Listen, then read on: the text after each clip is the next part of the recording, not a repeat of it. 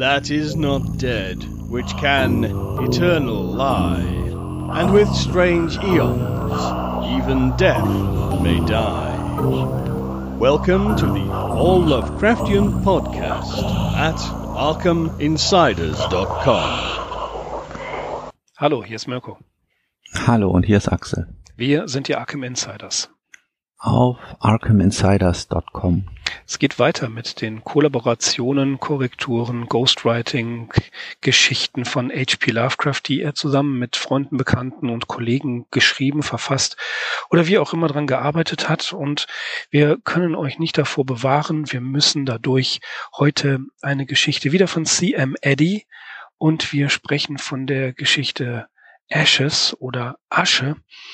Ähm, tja, Axel, ich glaube, wir haben tapfer durchgehalten. Wir werden es versuchen, unseren Zuhörerinnen und Zuhörern so leicht wie möglich zu machen. Ja, unser Liebling CM Eddy ist wieder mal am Start. Mhm.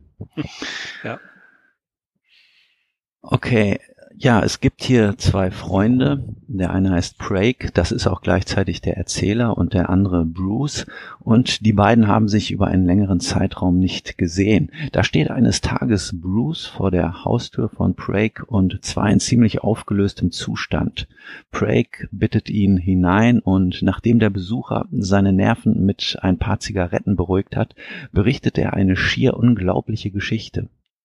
Vor einigen Monaten hatte Bruce eine Assistentenstelle bei dem bekannten Chemieprofessor Arthur van Allister eingenommen. Dort lernte er eine gewisse Miss Marjorie Purdy kennen. Diese war eigentlich als Sekretärin engagiert, brachte sich jedoch auch stark in die Arbeiten im Labor ein, und zwar mit großem Geschick. Dieses Kleeblatt hielt so lange, bis van Allister mittels einer Zwischenwand das Labor aufteilte. Er verkündete, dass er selbstständig eine Versuchsreihe starten wolle, die ihn, wenn sie denn erfolgreich ausfalle, zu einer Weltberühmtheit machen werde.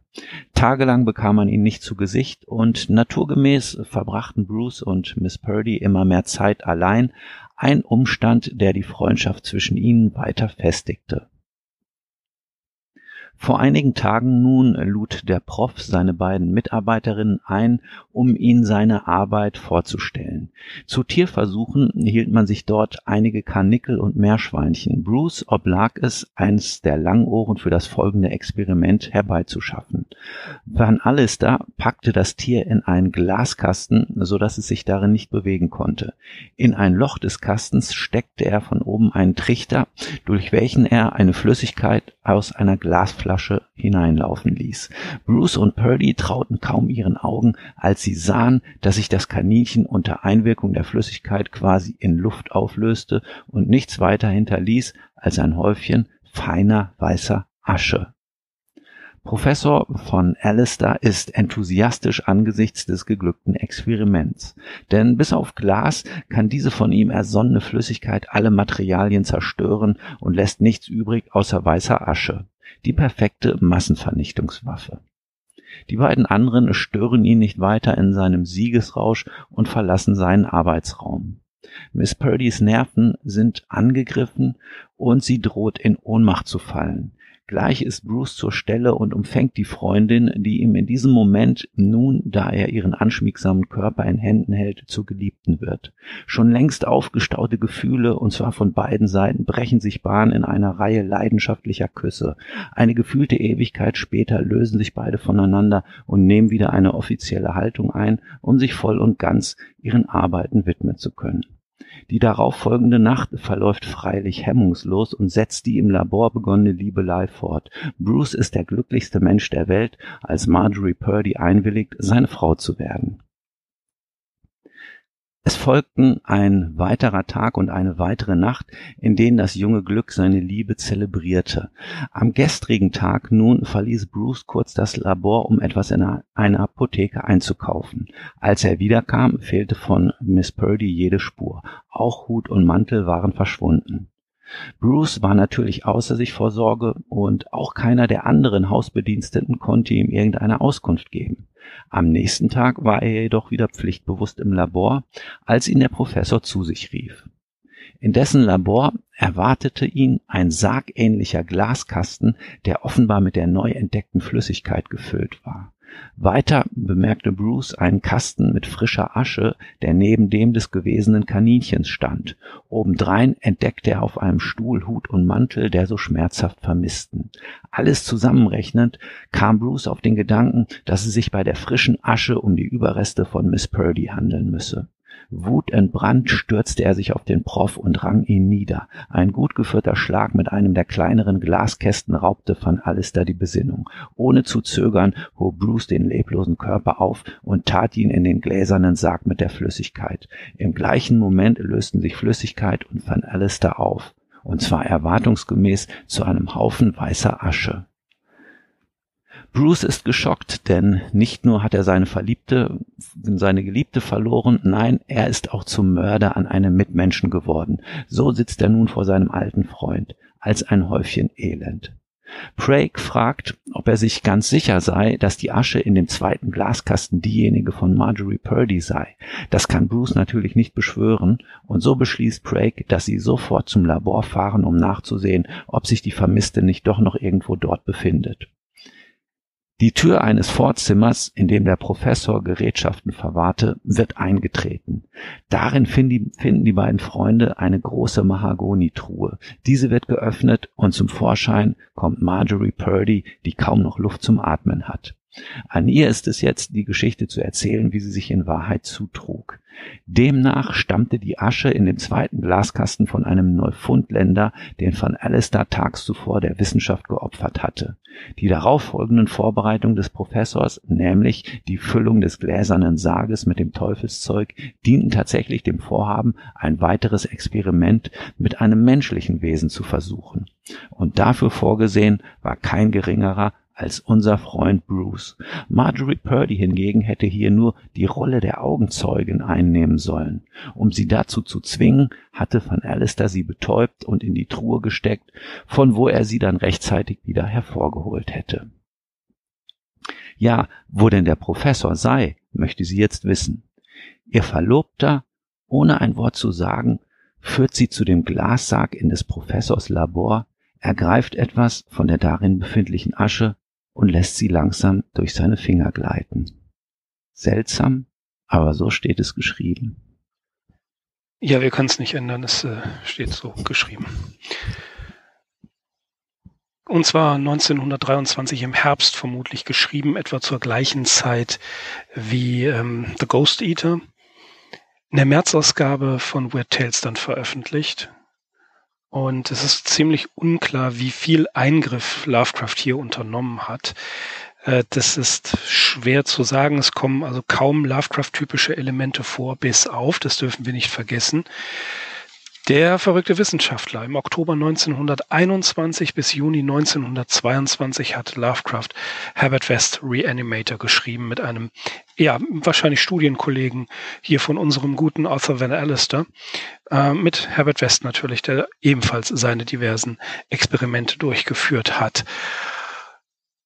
Ja, wie, wo fangen wir an? Also ich, ich bin sehr, ich bin sehr unsicher. Ähm, also das, das sind so viele Absurditäten da drin, dass ähm, man ähm, gar nicht, gar nicht weiß, wo, wo soll man ansetzen. Joshi nennt diese Liebesgeschichte völlig zu Recht albern. Ja, und äh, die, also die Liebesgeschichte, die sich da entwickelt zwischen ähm, zwischen Bruce und Marjorie, dass die natürlich, äh, also das das das führt jetzt zu gar nichts. Ist, wenn Alistair, ich meine, wenn Alistair findet die Höllenmaschine schlechthin, wie bei Dr. Seltsam oder wie ich lernte die Bombe zu lieben, die totale Vernichtungsmaschine.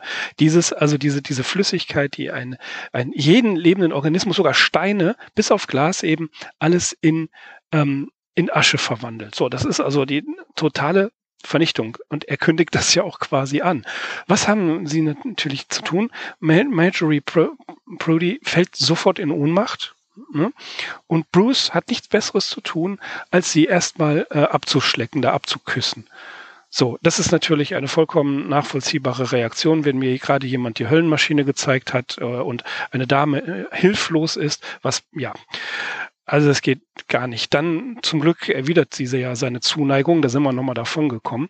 Allerdings ich verstehe es nicht, statt die Behörden oder irgendjemanden zu informieren, vielleicht weil äh, der gute Van Alistair eine so große, großartige Reputation hat oder einflussreiche Freunde, wer weiß das schon, aber statt irgendjemanden zu informieren, machen die ihre Arbeit weiter und abends, nachts geht's dann zur Sache.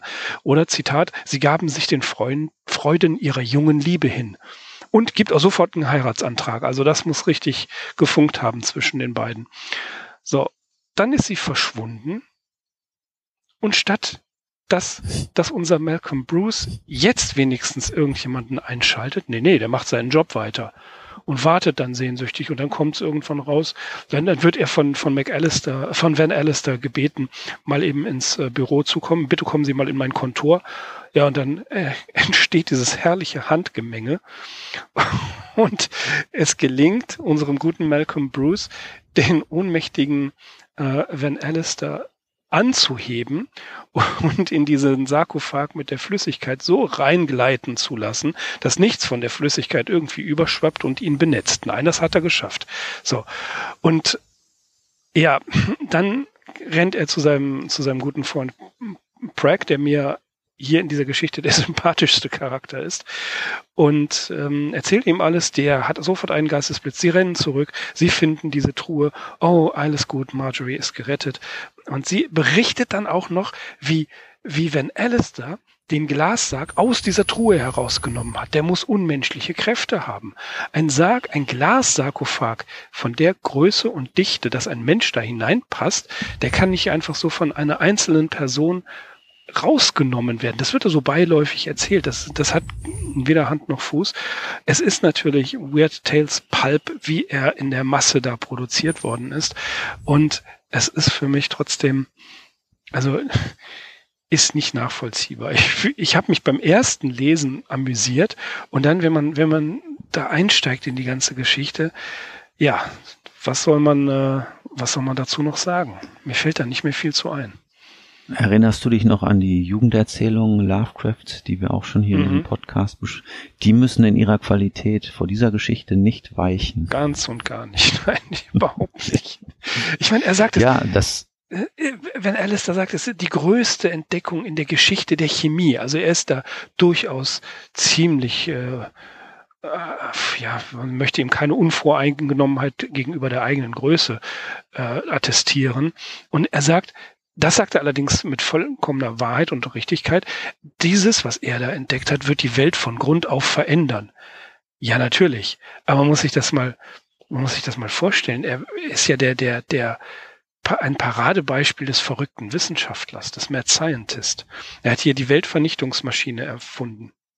Und jetzt ist die Frage, was, was will er da machen? Äh, will er, er spricht ja von Glasbomben, die er so runterschmeißt auf, auf ähm, irgendwelche Städte und alles wird vernichtet und zerstört. Also das sind, das ist ja schon wirklich ein ganz krasser Charakter, der ja in einer Reihe mit, äh, ja, mit, mit Dr. Jekyll und ähm, Dr. No, Dr. Mabuse, also alles diese fehlgeleiteten Akademiker, da steht er ja in einer Reihe und ähm, da, das ist so, so, so ein Topos aus dieser Zeit ähm, nach dem Ersten Weltkrieg und den, da jetzt wird's ein bisschen ernster nach den unglaublichen Grausamkeiten, die beispielsweise Chemie und vor allen Dingen äh, Dinge wie Senfgas, also die richtigen Gasangriffe ähm, verursacht haben.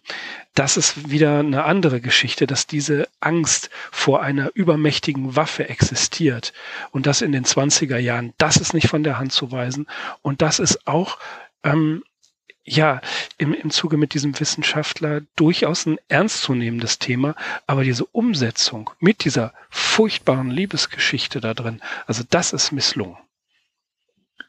Ja, die ganze Geschichte wirkt, wie ich eben schon gesagt habe, einfach nur kindisch. Mhm. Geschrieben von jemandem, der im Prinzip überhaupt keine Ahnung hat, wie man einigermaßen Plausibilität in so eine Geschichte mit reinbringt sämtliche Motivationen sind äh, ganz schlecht aus dem Hut hervorgezaubert, ergeben wirklich überhaupt keinen Sinn.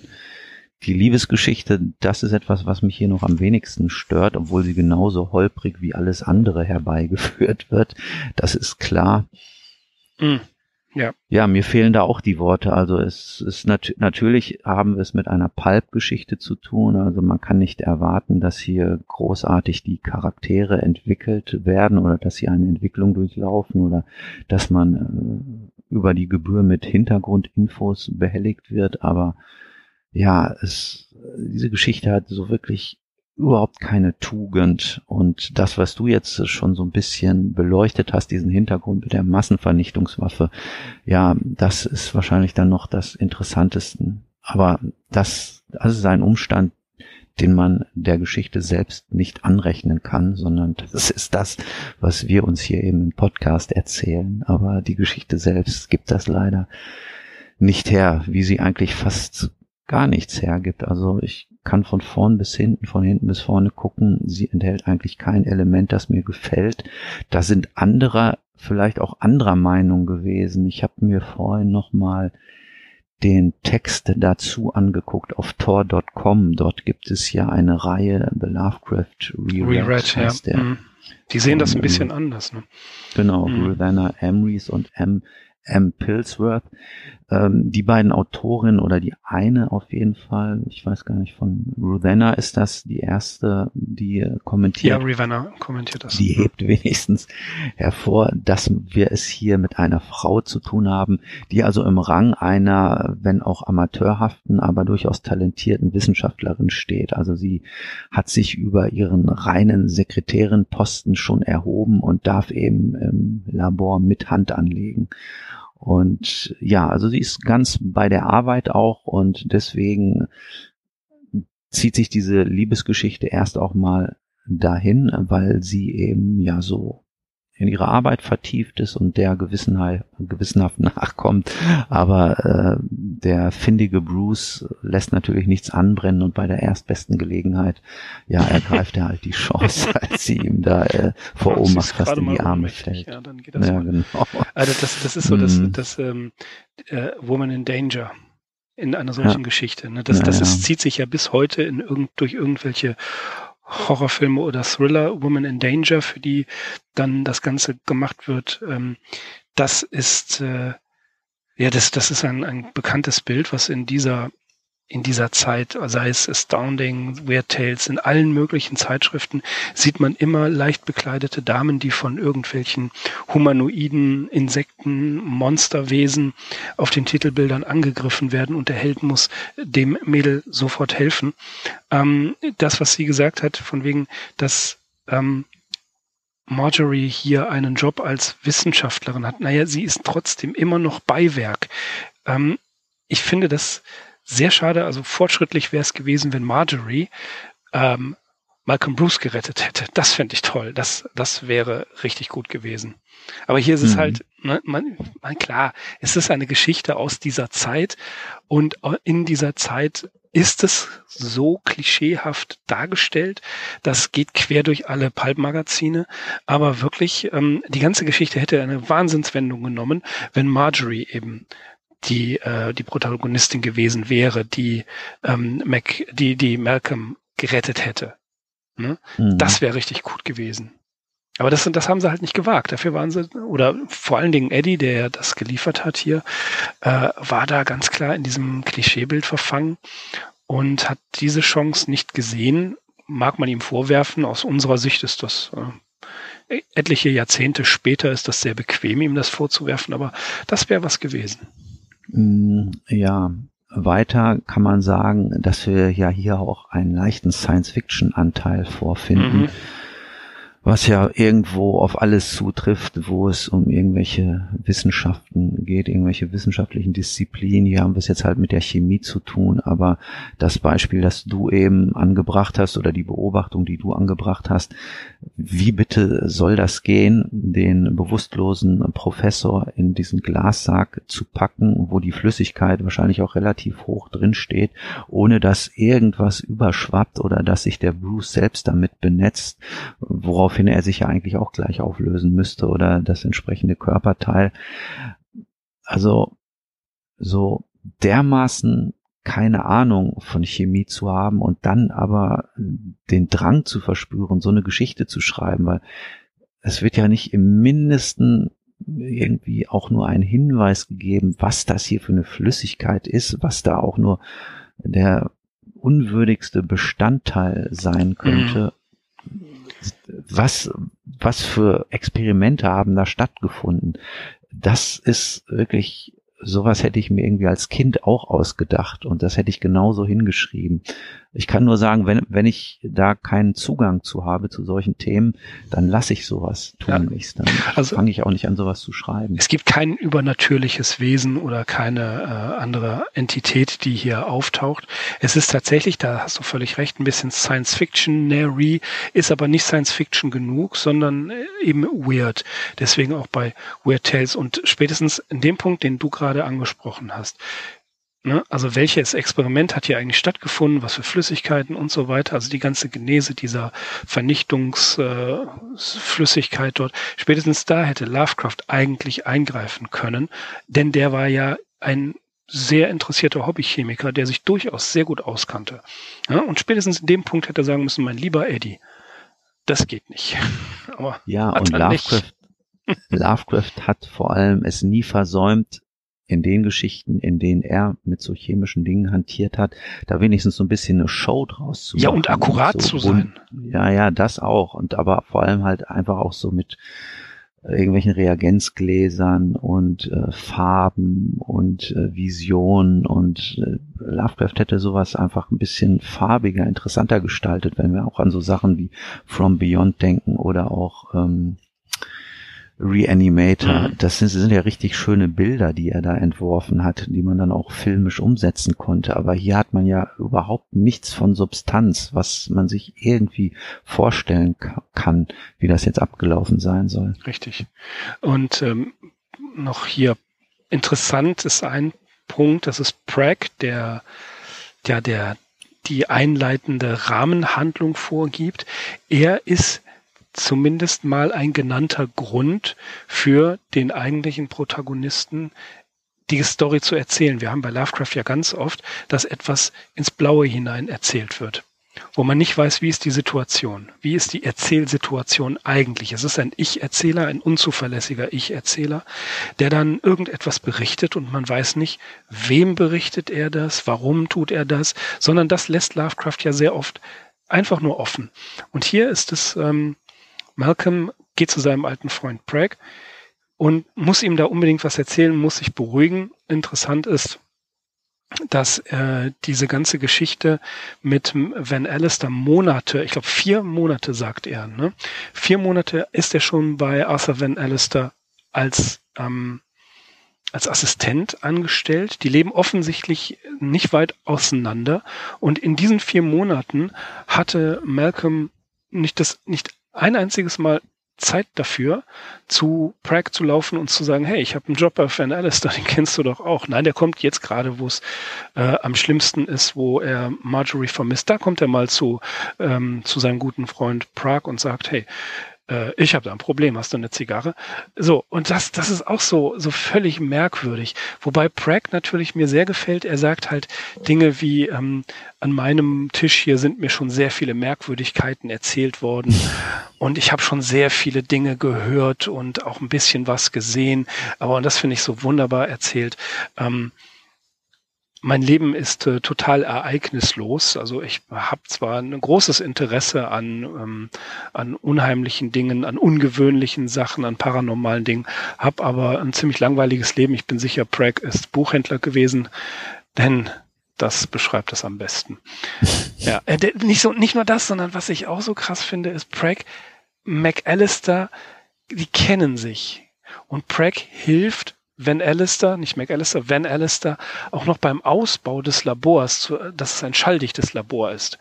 So, und, ne, und, und Bruce kriegt den Job und erzählt seinem, seinem besten Kumpel Prag nicht davon. Das ist doch merkwürdig. Das ist doch, das ist doch nicht ordentlich ausgearbeitet. Ja. Ist auch so. Ne? Klar, also das, ja. ist, das passt alles nicht. Aber was mir dann dabei wieder eingefallen ist, ähm, der verrückte Wissenschaftler, ich glaube, das ist ein ganz interessantes Bild, ein gesellschaftliches Klischeebild.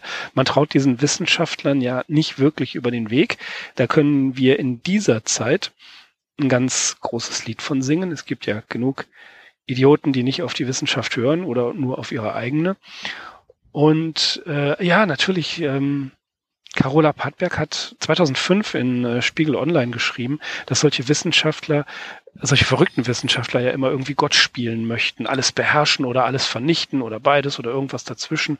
Und es gibt einen Soziologen, Thorsten Junge heißt der, der hat eine Studie geschrieben über das Klischeebild des ähm, oder ja, das Klischeebild des verrückten Wissenschaftlers. Und da gibt es ein schönes Zitat, das ist eine diffuse Angst davor, was in dem Biologie- und Chemielabor geschieht. Das passt eigentlich ziemlich gut auf unseren äh, Freund Van Allister hier.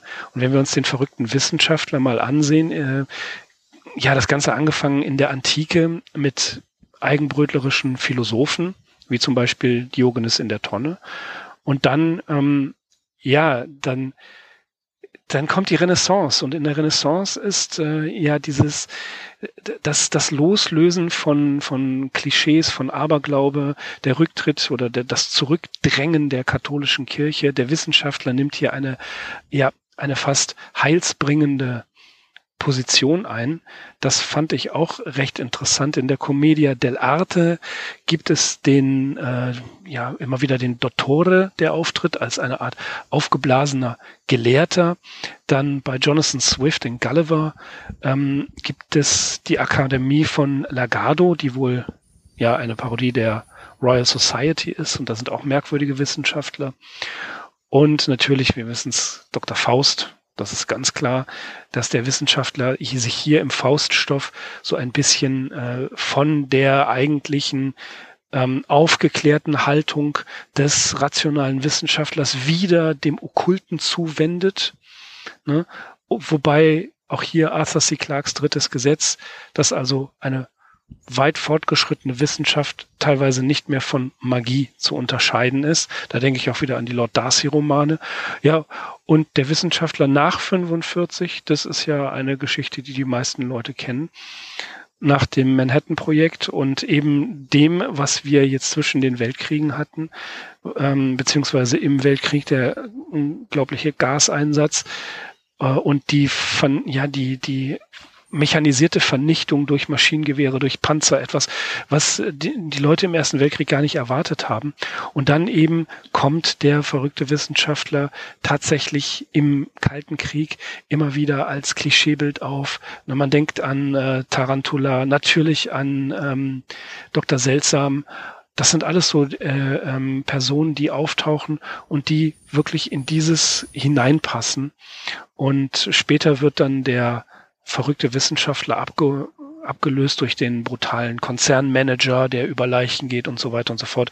Und jetzt gibt es wieder so ein bisschen eine Rückbewegung auf den verrückten Wissenschaftler. Man denke auch an die Gegenspieler hier an Blowfield von, äh, von James Bond. Also dieses, dieses Topos taucht immer wieder auf. Äh, natürlich zu erwähnen, Dr. Frankenstein, der ist ja ebenfalls ein Archetyp des verrückten Wissenschaftlers. Also sie überschreiten definitiv ethische Grenzen immer wieder. Und wenn wir jetzt Eddies Geschichte verlassen und hier von einer ethischen Grenze sprechen, ähm, was ist die Intention von Van Allister? Er hat die, man könnte mit Dr. Seltsam sprechen, die Weltvernichtungsmaschine erfunden. Aber warum? Ne? Jetzt kann man natürlich sagen, weil, weil er es kann. weil was denkbar ist, ist machbar. Und da finde ich, äh, da haben die auch hier einfach nicht genug rausgeholt. Ne? Er sagt, das wird die gesamte Welt verändern. Ja, natürlich, eine totale Vernichtung wird die gesamte Welt ziemlich verändern. Ne? So nachhaltig. Aber ja, warum haben sie da nicht noch so ein bisschen einen ethischen Impetus gehabt? Nein, haben sie nicht. Dass, dass, dass wenn Alistair einen Menschen ähm, als finales Experiment haben wollte, einen Menschen vernichten wollte, ja, das ist eigentlich die logische Konsequenz aus allem, was da geschrieben wurde. Aber ähm, ja, das ändert nichts daran, dass die Geschichte nicht gut ist. Ja, es äh, sind wohl kriegerische Zeiten, in denen sich dieser Van Alistair bewegt. Äh, du hast es ja schon so ein bisschen erklärt auch. Das muss man natürlich immer ja in dem zeitlichen Rahmen auch sehen, in dem so eine Story entsteht. Ähm, von den ganzen Beispielen, die du genannt hast, da weicht manchmal hin und wieder auch so ein sympathischer Typus ab, äh, wenn wir an so Leute wie Dr. Schnuggles oder den Doc aus äh, Zurück in die Brown, Zukunft ja. denken. Das sind ja. auch verrückte Wissenschaftler, aber ja, das sind halt gute Leute. Aber sie sind wahrscheinlich wirklich in der Minderzahl. Dr. Snuggles ins Spiel zu bringen, ist unfair. Ich mag Dr. Snuggles. ich auch, ja, ja. ja. Aber zu, zurück äh, ja. zu der Geschichte hier, was man ihr auch ankreiden muss oder was ich hier ankreide, ist auf jeden Fall, dass sie ein Happy End hat. Das ist auch ganz schäbig und tatsächlich war ich so nach zwei Dritteln der Story, hatte ich für mich selber ein anderes Ende erwartet. Äh, ich war sogar schon so weit, dass ich gesagt habe, die Geschichte ist ja völlig vorhersehbar, weil ich habe gedacht, ähm, Bruce und Craig, die kommen wieder zurück zum Labor und müssen dort feststellen, dass Marjorie Purdy äh, auch mal irgendwo kurz weg gewesen ist, jedenfalls unbehelligt wieder auftaucht. Und sie ihrerseits denkt, die Asche in dem Kasten ist vielleicht, ähm, sind die sterblichen Überreste von Bruce und ist darüber so verzweifelt, weil sie sich ja eben auch ähm, in ihn verliebt hat und sie sieht halt, der Van Alistair ist tot, ähm, da ist die Asche von Bruce und dass die daraufhin sich das Leben nimmt. So dachte ich, so total blöd, auch, auch relativ banal, aber das wäre eben kein Happy End gewesen, wie man es ja vielleicht auch von einer Gruselgeschichte erwarten kann, aber dann hier, ja, mehr oder weniger, nee, nicht mehr oder weniger, es ist ja ein Happy End, die Geschichte geht gut aus. Ja, ja, sie geht gut aus. Mehr oder weniger nicht unbedingt für den Leser. Aber wenn ihr euch die Geschichte mal zu Gemüte führen wollt, dies ist keine Werbung, dies ist ein Literaturhinweis, in den gesammelten Werken von, vom Fester Verlag ist sie enthalten, aber auch GM Factory und ich habe ihn, glaube ich, immer Georg Schweizer genannt. Nein, es ist Gregor Schweizer. Gregor Schweizer hat sie vorgelesen. Kann man auf YouTube finden. H.P. Lovecraft und C.M. Eddy Jr. Asche gelesen von Gregor Schweizer aus der GM Factory. Und äh, auch hier muss man nochmal, wie bei den anderen zuvor sagen, der Herr Schweizer rettet das Ganze. Also es, es liegt an seiner Vortragsweise, dass er aus der Geschichte tatsächlich noch was machen kann. Das finde ich mhm. so bemerkenswert. Wahnsinn. Ja, also seine, sein, sein, es macht Spaß, ihm zuzuhören, obwohl diese Geschichte furchtbar ist. Ja. Ja, das hat er, das hat er drauf. Ja. Kommen wir zu etwas Erfreulichem, Axel. Ein Hinweis in eigener Sache. Wir verlassen mal den, das Labor hier und sprechen über unseren Podcast. Tatsächlich werdet ihr jetzt gesehen haben, dass wir eine neue Rubrik haben, The Library of Madness. Unsere äh, Co-Hosting, unsere Podcasterin Petra Grell stellt in unregelmäßigen Abständen Bücher vor aus dem Science-Fiction, Horror und Fantasy-Bereich.